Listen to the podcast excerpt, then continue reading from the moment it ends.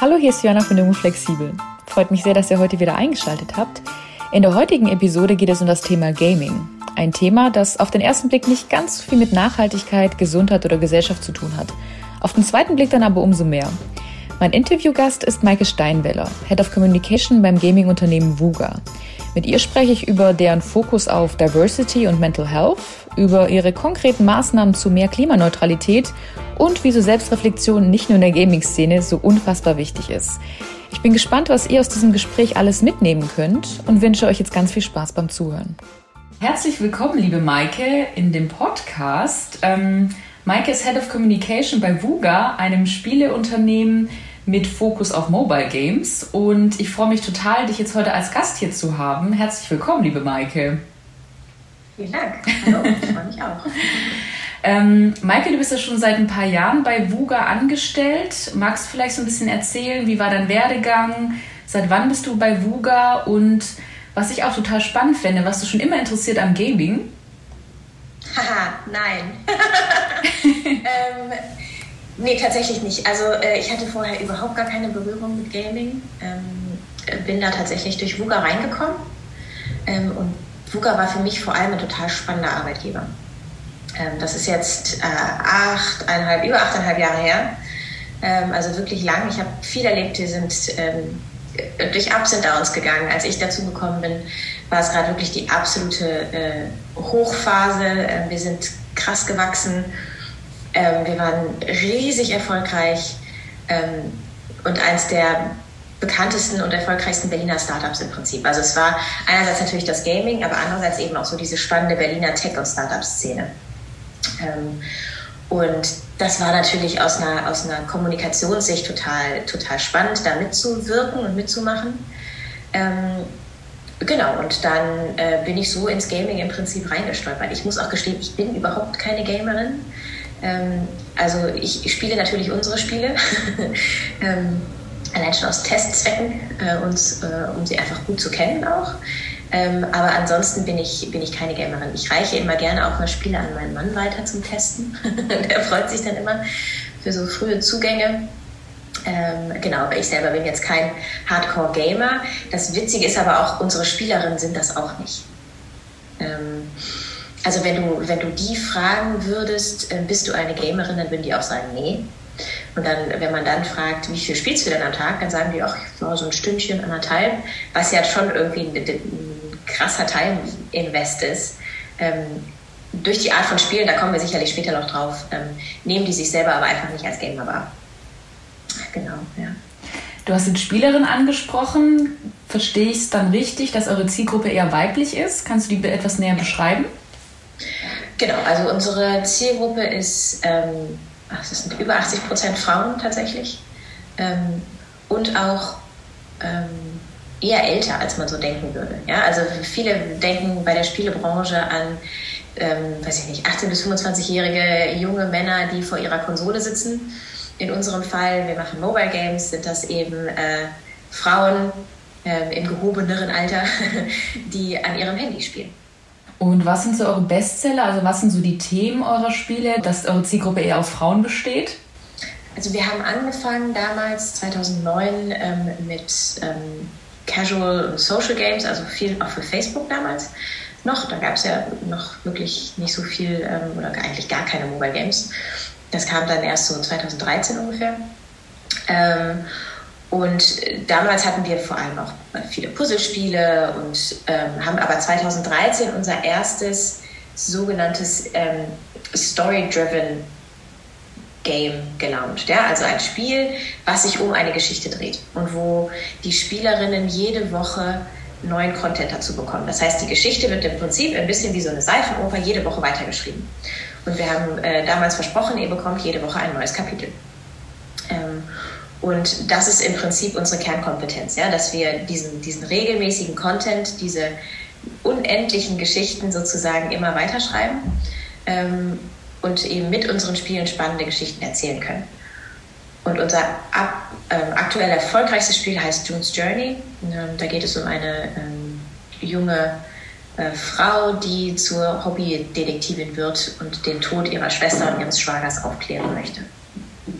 Genau, und das ist jetzt seit Oktober 2017 auf dem Markt. Ähm, und seitdem gibt es jede Woche ein neues Kapitel.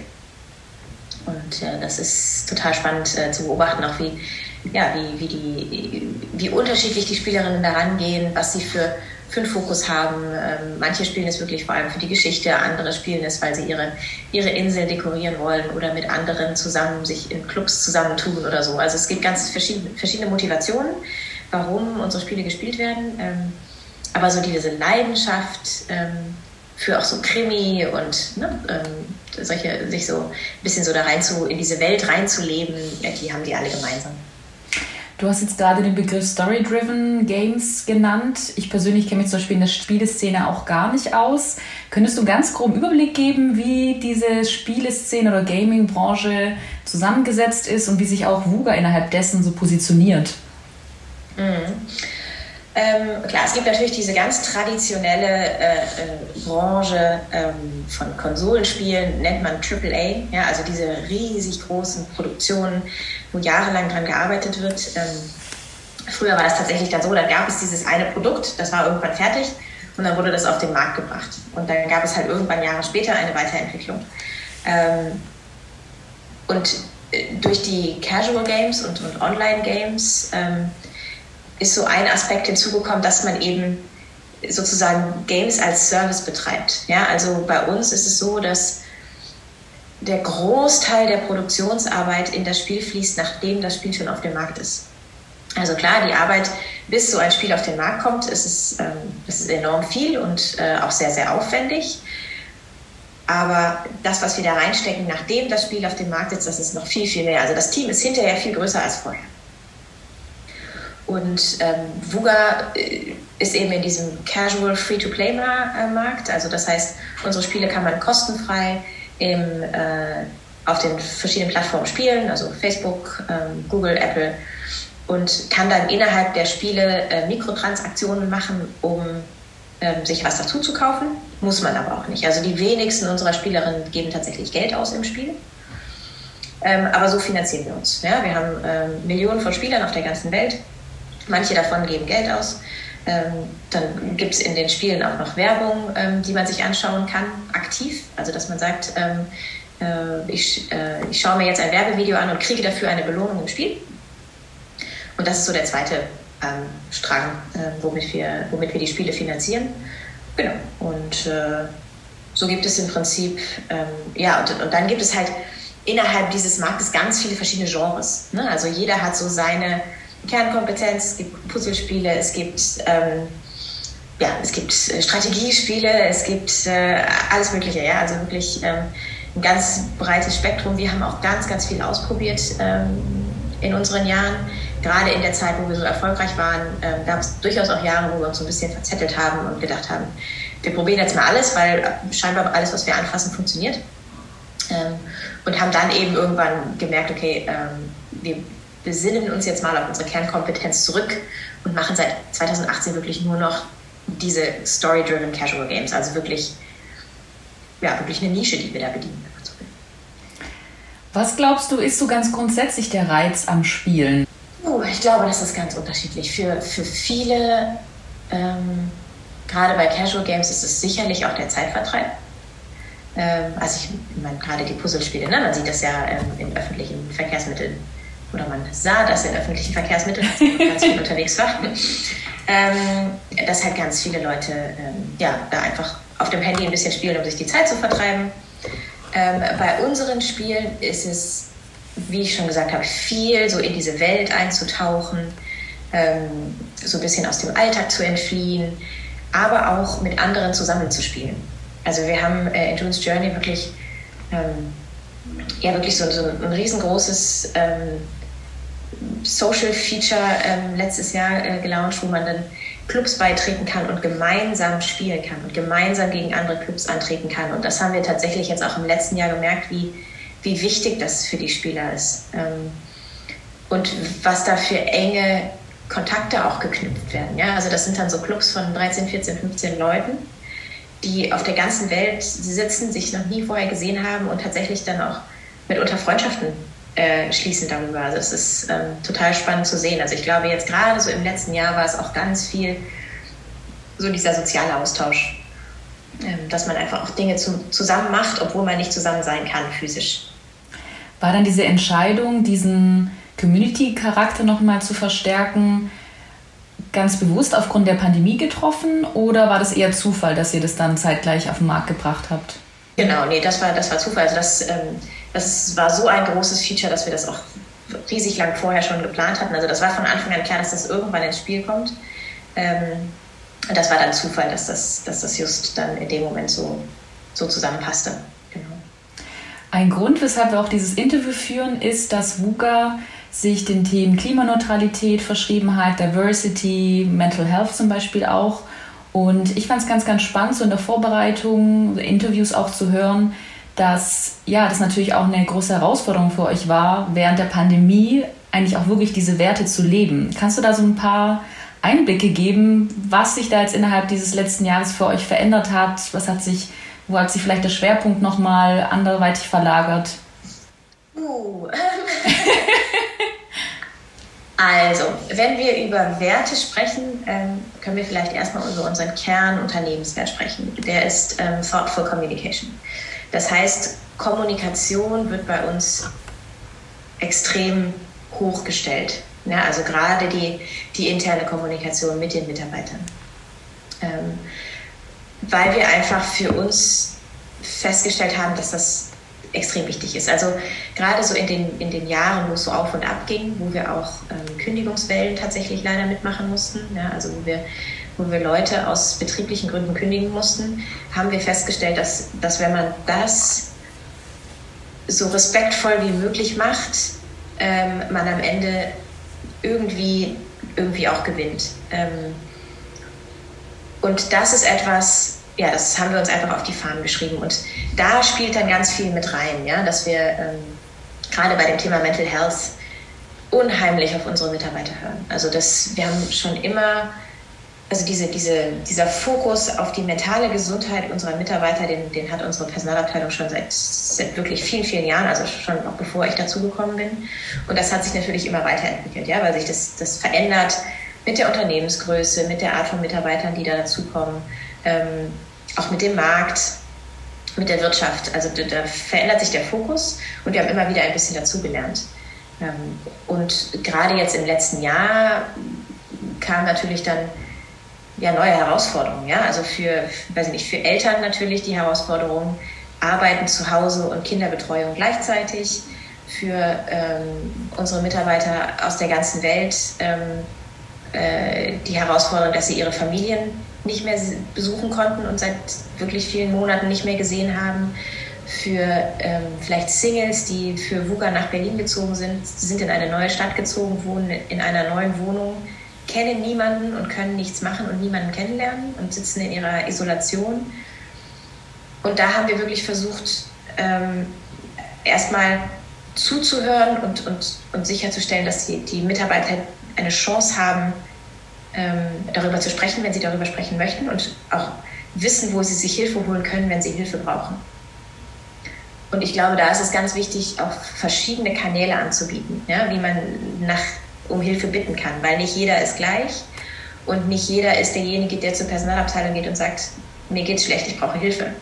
Ähm, und so haben wir ähm, ja, verschiedene Optionen einfach angeboten, ja, dass man sich anonym durch einen externen Counseling-Service Hilfe holen kann, dass ähm, wir Fragen eingebaut haben in unsere monatliche Mitarbeiterbefragung. Wie, wie geht es dir? Also Fragen bezüglich mentaler Gesundheit, physischer Gesundheit, ähm, sozialen Kontakten und so weiter, dass man einfach so ein Gefühl dafür bekommt, wie geht es der Firma. Ähm, und dass wir halt auch wirklich einfach offen darüber sprechen. Immer wieder ähm, Ressourcen anbieten, wo man sagen kann, ähm, hier kannst du vielleicht einfach mal einen Podcast anhören oder ne, ähm, dir was durchlesen. Und jetzt seit Anfang des Jahres ähm, haben wir auch eingeführt, dass man sein, wir haben ein sogenanntes Educational Budget. Das heißt, ähm, pro Jahr hat jeder Mitarbeiter 2000 ähm, Euro zur Verfügung, die er in seine eigene Weiterbildung investieren kann.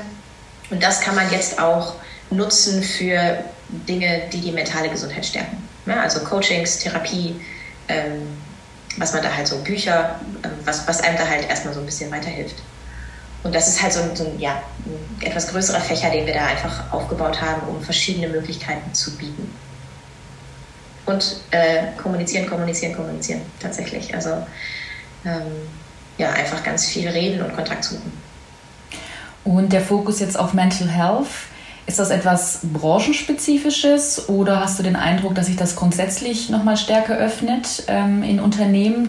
Also tatsächlich, äh, bei uns war es so, dass wir uns angeguckt haben, okay, was ist die aktuelle Herausforderung und was brauchen die Mitarbeiter, ähm, um, ja, um, um, um, irgendwie gesund zu bleiben und gesund durch diese Pandemie zu kommen.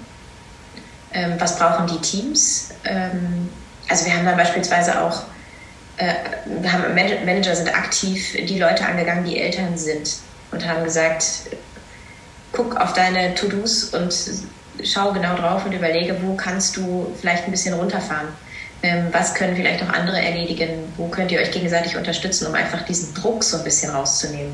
Und ich glaube, das ist, das ist nichts branchenspezifisches, sondern das ist eher was pandemiespezifisches. Mhm. Das merkt, glaube ich, jeder, ähm, dass man wirklich, der, der Tag ist viel voller, es ist viel intensiver, weil man eben so einfach von Meeting zu Meeting springen kann. Ja? Man, man hat nicht mehr diese Phasen, ähm, sei es nur der kurze Gang über den Flur und man trifft sich kurz an der Kaffeemaschine und kann mal eben kurz über was ganz anderes sprechen.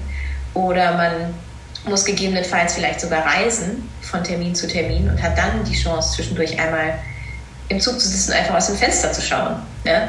ähm, sondern man, sind, man ist immer nur einen Klick vom nächsten Meeting entfernt. Und ich glaube, das ist wirklich etwas, ähm, was die Schlagzahl massiv erhöht hat und damit natürlich auch den Druck und die Schwierigkeit abzuschalten. Ähm, einerseits ist es ein Riesenvorteil, so flexibel zu sein jetzt. Ja, also gerade für mich, ähm, dass ich auch sagen kann, wenn ich mich nachmittags um, um, um die Tochter kümmere, kann ich mich abends nochmal hinsetzen und Dinge erledigen, aber dadurch bin ich dann natürlich diejenige, die irgendwie ähm, abends dann gegebenenfalls auch nochmal E-Mails und Nachrichten schickt, einfach weil das dann meine Arbeitszeit ist. Wohl wissend, dass ich dann keine Antwort bekomme, aber natürlich ist das etwas, ähm, ja, wo, wo, wo, alle dann irgendwie so immer so ein bisschen das Gefühl haben, ähm, immer erreichbar zu sein. Und ich glaube, das erfordert eine riesige Disziplin, ähm, eine riesige Eigendisziplin zu sagen, wenn ich nicht erreichbar bin, bin ich nicht erreichbar und dann wirklich auch alles auszuschalten.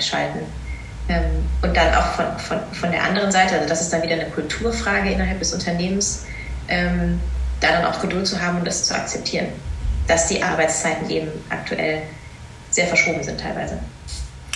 Und wenn wir jetzt mal die Pandemie ausblenden, du hast jetzt auch Unternehmenskultur angesprochen ähm, und ich hatte es auch vorhin angedeutet, das, was bei mir bei euch sehr aufgefallen ist, ist, dass doch der Fokus sehr stark auf Diversity liegt, dass man auch versucht, nochmal mehr Frauen auch in der, in der Tech-Branche, sage ich jetzt mal, ähm, zu supporten. Kannst du dafür auch ein paar Beispiele nennen, wie ihr das vielleicht sogar auch vor der Pandemie gelebt habt oder wie ihr das noch weiterhin leben möchtet?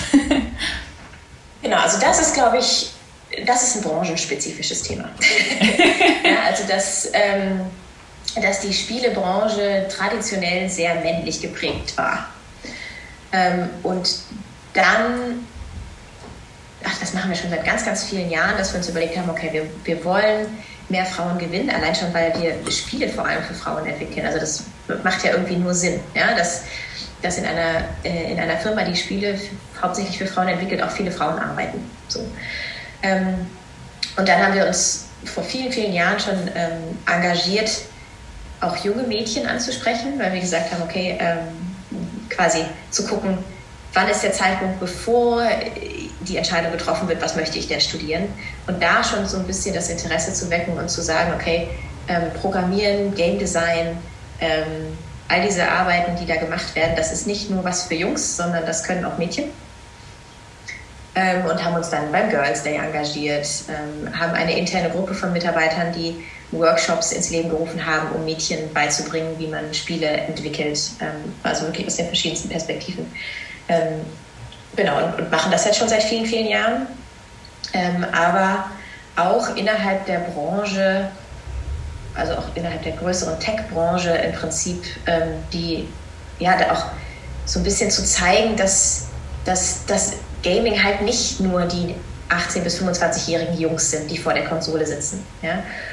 Und da auch intern eine Kultur zu schaffen, in der Frauen sich genauso wohlfühlen, in der Frauen genauso gehört werden, in, in der Frauen genauso eine Chance haben, äh, Karriere zu machen und aufzusteigen. Ähm, genau, und da einfach eine, eine, eine Kultur zu schaffen, in der alle sich wohlfühlen können. Und das ähm, ist uns, glaube ich, ganz gut gelungen. Also wir haben äh, gerade was, wenn man jetzt auf die reinen Zahlen schaut, ähm, haben wir inzwischen über 40 Prozent Frauen wugerweit. Ähm, und auch in den Programmierberufen wird es langsam besser. Ähm, das ist natürlich ähm, immer noch sehr männlich geprägt, aber auch da haben wir inzwischen einige Lead-Programmiererinnen, ne? also Frauen, die Personalverantwortung haben. Und ich glaube, das ist ein total wichtiges Zeichen, weil ja, du, du, du lernst ja vor allem auch dadurch, dass du irgendwie Vorbilder hast und siehst, ähm, gerade die jungen Mädchen, das ist etwas, da möchte ich auch mal hin. Und so möchte ich auch mal sein. Und ähm, solche Frauen und Kolleginnen zu haben, ist großartig. Hast du denn den Eindruck, dass sich grundsätzlich in der Gaming-Branche so ein bisschen was verändert? Weil die Vorurteile, Klischees, die ich habe, sind dann auch, ja, man hat dann irgendwelche sexistischen Games, man hat eben Ego-Shooter. Ähm, und deshalb fand ich das tatsächlich so, mh, wie sagt man, so erfrischend, euch als Unternehmen äh, mich da ein bisschen mehr einzulesen, ähm, auch eben die Spiele zu entdecken, die ihr da parat habt. Gibt es denn aus seiner Sicht diesen, diesen Wandel oder seid ihr da wirklich ja. eher so, eine, so, so ein Spezialfall?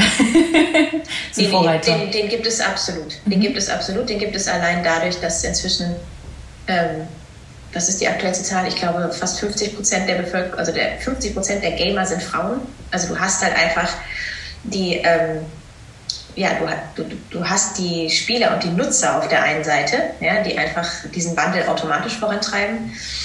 Und ich glaube, da kannst du dir das auch einfach als, als Spielefirma heutzutage gar nicht mehr leisten.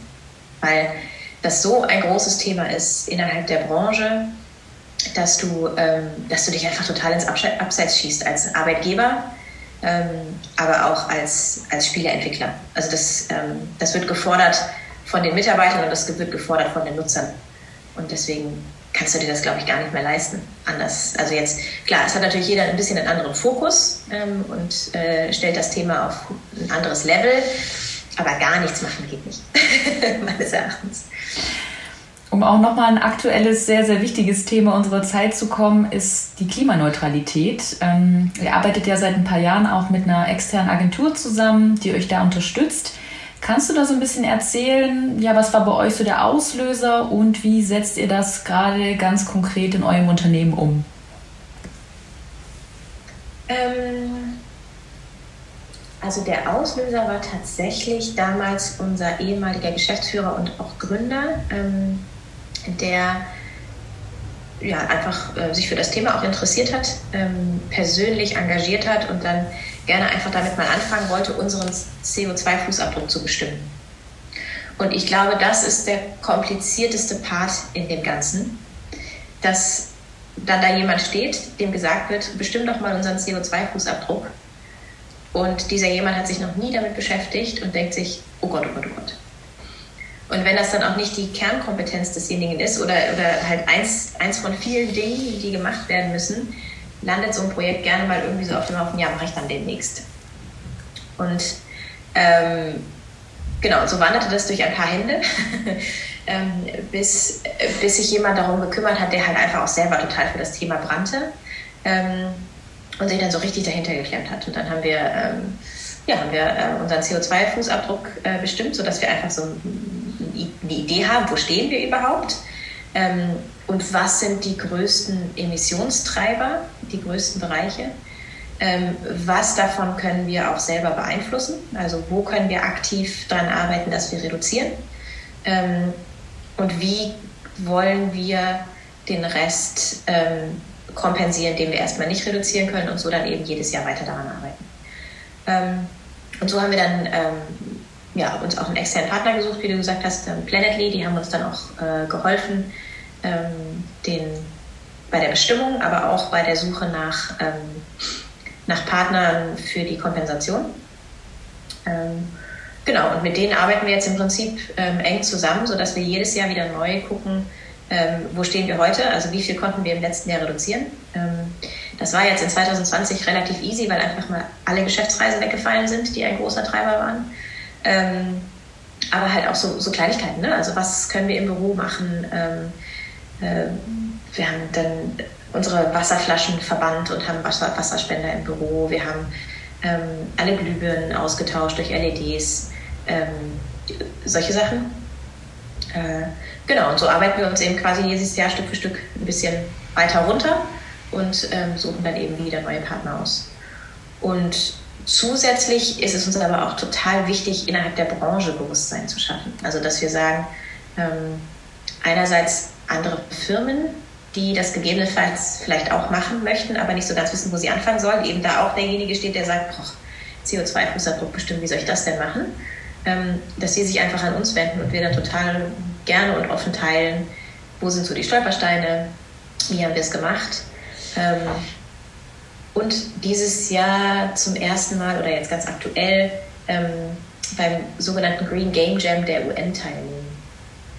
Äh, das heißt, da können ganz viele Spielefirmen im Prinzip teilnehmen und haben dann, bilden dann Teams und diese Teams entwickeln Features für ihre Spiele, die irgendwann in das Spiel eingebaut werden ähm, und die dafür sorgen sollen, dass die Spieler, ja, das Bewusstsein bei den Spielern geweckt wird für, ähm, fürs Klima und was sie als Spieler tun können ähm, und äh, genau, wie sie, wie sie das im Prinzip unterstützen können.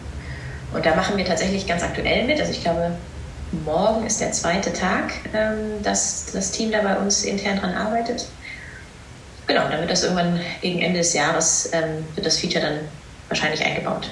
Und äh, so hat man natürlich eine riesengroße Masse an Menschen, ne, die, man, die man erreicht. Haben einfach Millionen von Spielern auf der ganzen Welt ähm, und die erreichen wir dann einfach dadurch. Und da können wir dann eben so ein bisschen Bewusstsein schaffen. Ja. Du hast jetzt gerade diese Initiative der UN angesprochen. Gibt es denn schon so eine Art offizielle Definition von, ich nenne es mal Green Gaming oder wie würdest du Nachhaltigkeit im Gaming-Bereich definieren? Also was gehört alles dazu? Also in unserem Fall ist es natürlich einerseits wir als Firma, ähm, ja, also da, wo die Spiele produziert werden, dass man eben sich da überlegt, wie können wir das nachhaltiger machen. Ähm, was wir aber in unserem Fall noch zusätzlich gemacht haben, ist, dass wir uns auch angeschaut haben, was wird an Emissionen produziert dadurch, dass unsere Spiele gespielt werden. Ja, also ähm, äh, dadurch, dass eben die Smartphones äh, geladen werden, um damit spielen zu können, das haben wir im Prinzip durch Annäherungen und Schätzwerte mit einkalkuliert und ähm, das dann eben auch ähm, ja, mit in unsere in die Projekte investiert, ähm, die wir nutzen zur Kompensation. Und dann das Zweite ist, glaube ich, wirklich Bewusstsein schaffen. Also man hat einfach Millionen von Menschen auf der ganzen Welt, die man damit erreichen kann. Und ähm, ich glaube wirklich, das ist der allergrößte Hebel. Äh, du hattest in einem Interview nur mal im Nebensatz gesagt, dass du findest, dass Selbstreflexion immer noch von viel zu wenigen Menschen betrieben wird und dass es eigentlich sehr, sehr unterschätzt wird, was da eigentlich dahinter steckt. Und irgendwie hat es total mit mir resoniert und deshalb wollte ich das jetzt auch in diesem Interview nochmal ansprechen. Ähm, ja, was war so dein größter Aha-Moment, was Selbstreflexion anbelangt, sei es jetzt privat oder äh, auf das Unternehmen bezogen, weil das ja auch mit dein Job ist, gerade wenn du auch von Thoughtful Communication sprichst? Äh, total. Also ich glaube, ich war schon immer ein relativ selbstreflektierender Mensch, äh, dass ich mir viel angeschaut habe, wie, wie mein Verhalten auch resoniert mit der Umwelt. Ähm, aber dann durch die Tatsache, dass ich jetzt mit meiner Tochter ähm, einfach jeden Tag richtig krass den Spiegel vorgehalten bekomme, ähm, das hat das Ganze schon nochmal befeuert. Ähm, und ich stelle einfach fest, wie wertvoll das ist, ja, dass man sich dass man sich selber überlegt, ähm, was, was mache ich, was sage ich, was tue ich, was erwarte ich von anderen und kann ich das einfach auch so erwarten? Also äh, werde ich meiner eigenen Erwartungshaltung gerecht im Prinzip. Und ähm, ich glaube auch gerade in der Kommunikation geht es ja auch ganz, ganz viel um Empathie und sich zu überlegen, okay, ähm, wenn ich jetzt auch schwierige Dinge kommunizieren muss, ähm, dass man wirklich versucht, sich in den anderen hineinzuversetzen, der diese der diese Message jetzt im Prinzip empfängt. Und ähm, sich dann zu überlegen, okay, wie, wie, wie würde ich denn reagieren, ähm, wenn mir das jetzt gerade gesagt wird? Und, und da eben auch zu versuchen, ja, so empathisch wie möglich ähm, an die Situation ranzugehen. Und das ist auch etwas, was, was so diese Thoughtful Communication bei uns ausmacht, ja, dass wir gerade bei schwierigen oder auch in Change-Prozessen oder so uns wirklich von Anfang bis Ende überlegen, ähm, was ist es, dass wir da kommunizieren, wie schwierig, wie schwierig ist das für den Empfänger? Ähm, und wie führen wir alle da so unbeschadet wie möglich durch. Ähm, und ich glaube, das zeichnet uns dann auch schon so ein bisschen aus in der Hinsicht. Und da ist Selbstreflexion natürlich auch total wichtig, ja, dass, man, dass man immer wieder überlegt, okay, wie haben wir es beim letzten Mal gemacht, was war gut, was war schlecht, ähm, wo kann ich an mir selber arbeiten. Ähm, ja, und einfach immer wieder sich zu überlegen, wie, wie würde ich denn behandelt werden wollen. Mir ist auch aufgefallen, dass ihr wirklich auch sehr, sehr offen über das in Anführungszeichen Scheitern gesprochen habt oder dass es eben auch eine Entlassungswelle gab, dass es Krisen gab. Was glaubst du, ist der Grund, weshalb sich viele immer noch so sehr davor scheuen oder davor fürchten, auch von in Anführungszeichen Misserfolgen zu sprechen oder auch in Anführungszeichen Schwächen zu zeigen? Glaube, es ist einfach menschlich, oder? also, ähm, Gute Antwort. Äh, wer, wer, gibt, wer gibt schon gerne zu, dass er was verbockt hat? Ähm, aber ich glaube, also jetzt in unserem Fall ist es so, dass wenn man das übt, ähm, es dann auch in der Projektarbeit leichter wird. Weil wir natürlich, also nicht jedes Projekt, was wir anpacken, äh, wird der nächste Blockbuster. Ähm, und das heißt, man muss Projekte auch begraben können. Und das ist natürlich immer wieder total schwer, gerade bei einem Projekt oder Produkten wie Spielen, wo unheimlich viel Leidenschaft reinfließt. Ähm, muss man trotzdem auch manchmal sagen, das ist leider nichts. Ähm, weil wir müssen damit ja auch irgendwie 300 Mitarbeiter bezahlen. Und ähm, das ist etwas, das muss man, glaube ich, einfach üben. Und das wird immer schwierig bleiben. Und man muss auch ehrlicherweise sagen, dass da darüber zu sprechen, ähm, also auch gerade extern, auch immer so ein bisschen Zeit bedarf. Ne? Man muss sich trotzdem die Zeit geben, das selber zu verarbeiten. Also die Tatsache, dass wir darüber gesprochen haben, dass, dass wir schwierige Jahre hatten ähm, und, und, und uns wirklich richtig berappeln mussten. Ähm, und der Jens Begemann, unser damaliger ähm, Geschäftsführer und auch Gründer, gesagt hat, er war wirklich kurz davor hinzuschmeißen. Bis er bereit war, das zu sagen, das hat, das hat ein bisschen gedauert. Weil natürlich muss man das erstmal verarbeiten. Und das finde ich auch völlig normal und, und legitim. Und auch gerade wenn man sich die Zeit gibt, es zu verarbeiten, kann man ja auch viel, viel wertvoller teilen, was man eigentlich daraus mitgenommen hat. Ähm, sodass man nicht nur sagt, hier, ich habe das Ding vor die Wand gefahren, sondern ich habe das Ding vor die Wand gefahren und was daraus gelernt und das mache ich jetzt zukünftig anders. Weil das ist ja eigentlich das, was man will. Ja, man will nicht nur sagen, dass es eben schief gelaufen ist, sondern man will auch vor allem sagen, was man daraus mitgenommen hat für sich. Das ist ja die Idee. Es geht ja nicht ums Verbocken, sondern es geht ums Weitermachen und besser werden. Wir kommen auch schon langsam zum Ende dieses Interviews und du hast jetzt gerade weitermachen und besser werden gesagt. Ähm, was sind denn so eure Wünsche und Ziele für die nächsten Jahre, wenn wir jetzt vielleicht auch von dem Best Case ausgehen, dass diese Pandemie ihr Ende findet und wir all das, was wir uns vornehmen, auch weiter umsetzen können? Ach, viele tolle neue Spiele. Tatsächlich. Ähm, also wir unsere, unsere große Vision ist, ähm, äh, das äh, Players Choice for Story-Driven Casual Games. Also, dass wir wirklich, was Story-Driven Casual Games angeht, ähm, ja, die sind, wo die Spielerinnen sagen, das, das will ich machen. Und oh, Huga hat ein neues Spiel rausgebracht, äh, das muss ich ausprobieren. Und wir haben äh, neue Spiele in der Produktion. Ähm, das ist sehr aufwendig und sehr anstrengend. Ähm, und wir hoffen natürlich für diese Projekte das Beste und wir hoffen, dass wir da ähm, ja, tolle neue Spiele auf den Markt bringen können, ähm, die unsere Spieler genauso erfreuen wie, wie das, was schon draußen ist. Ähm, dann muss man natürlich äh, sagen, dass die, die Spielebranche sehr gut durch die Pandemie gekommen ist. Also wir können wirklich unglaublich dankbar sein, ähm, dass, dass, ja, dass, dass es unserer Branche so, so gut geht. Ähm, und wir weiter wachsen als Unternehmen. Ähm, genau, und das wollen wir natürlich beibehalten. Ähm, und, äh, und arbeiten auch jeden Tag an unserer Unternehmenskultur. Also arbeiten jeden Tag daran, dass wir uns auch überlegen, okay, wie sieht denn für uns die Welt nach Corona aus? Ja? Also wie, ähm, wie flexibel wollen, können, müssen wir zukünftig arbeiten? Ähm, wie, wie wird das Büro aussehen? Ja, wie, also das kann man sich alles so, aktuell so schwierig vorstellen. Ähm, aber natürlich ist das etwas, woran wir aktiv arbeiten, worüber wir viel nachdenken und äh, irgendwie versuchen, uns so langsam anzutasten an eine Lösung danach. Bevor wir jetzt gleich zu meiner Abschlussfrage kommen, ähm, würde mich doch noch interessieren, weil du die Unternehmenskultur angesprochen hast. Ähm, so wie ich es jetzt verstanden habe, euch ist wichtig Thoughtful Communication, euch ist wichtig, so schnell wie möglich klimaneutral zu werden, Diversity zu leben, Frauen zu fördern. Ich hatte auch in einem anderen Interview gelesen, dass ihr euch auch sehr auf die LGBTQ-Community konzentriert, dass man da auch einen Austausch fördern kann. Gibt es denn noch etwas, was hier vielleicht noch gar nicht angesprochen wurde, was du gerne noch ähm, erwähnen möchtest? Genau, also Diversität ist natürlich ein riesig breites Feld. Ne? Also ähm, wir haben uns jetzt in den letzten Jahren eben vor allem auf die Frauen und die ähm, LGBTQ-Themen konzentriert.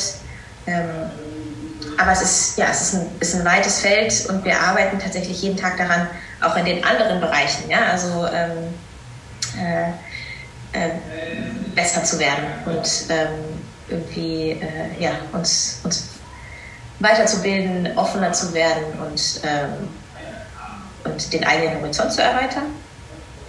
Ähm, das ist etwas, woran wir aktiv arbeiten. Und dann, ja, wie gesagt, also diese, diese ganze Unternehmenskultur, neue Arbeitswelt, das ist tatsächlich etwas, wo wir viele Antworten noch nicht haben für uns gerade dran arbeiten.